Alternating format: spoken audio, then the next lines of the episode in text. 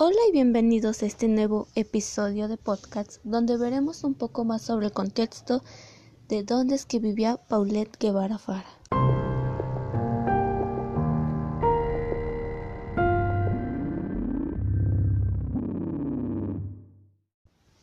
Se dice que Paulette vivía en Huitzquilucan, en una llamada Hacienda del Ciervo número 11, en el departamento GHC-1, fraccionamiento Hacienda de las Palmas, en el edificio Porto Vita 2.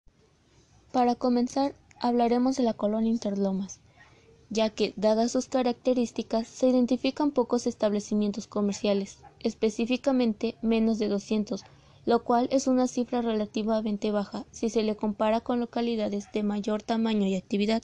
La colonia Interlomas es una localidad del municipio de Huitzquilucan, en Estado de México, y abarca un área cerca de 31 hectáreas.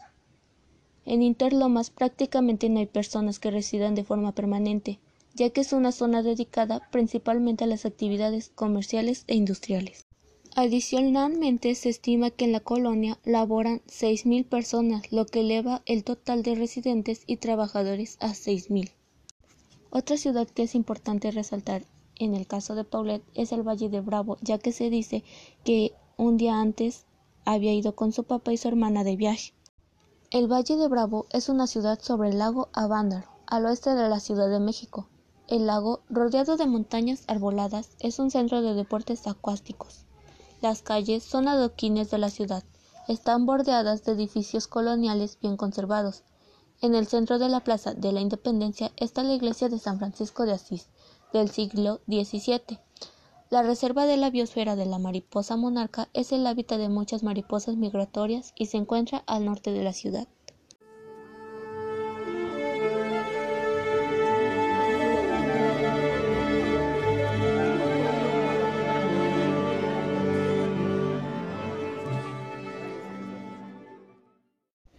Ahora pasaremos a quien fue presidente en el 2010, año en que ocurrió el caso de Paulette.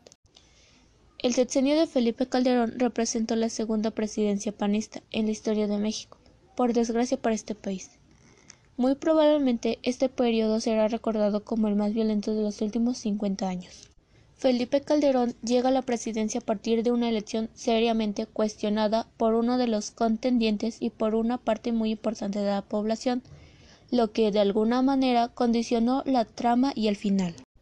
La diferencia entre Felipe Calderón y Andrés Manuel López Obrador fue de un punto El candidato de la coalición por el bien de todos no aceptó los resultados electorales, pues consideró que se había cometido un fraude, con que inició un movimiento de resistencia civil.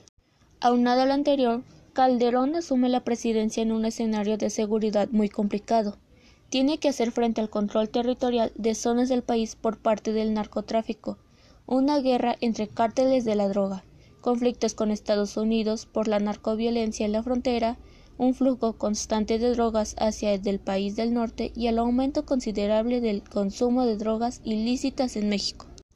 En este contexto, decide combatir frontalmente el narcotráfico y reformar las instituciones del Estado en materia de seguridad.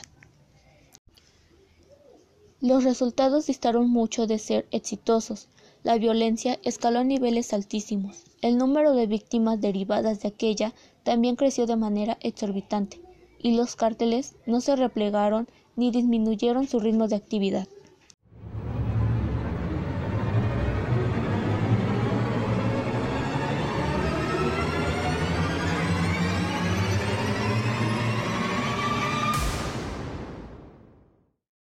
Por mi parte ha sido todo.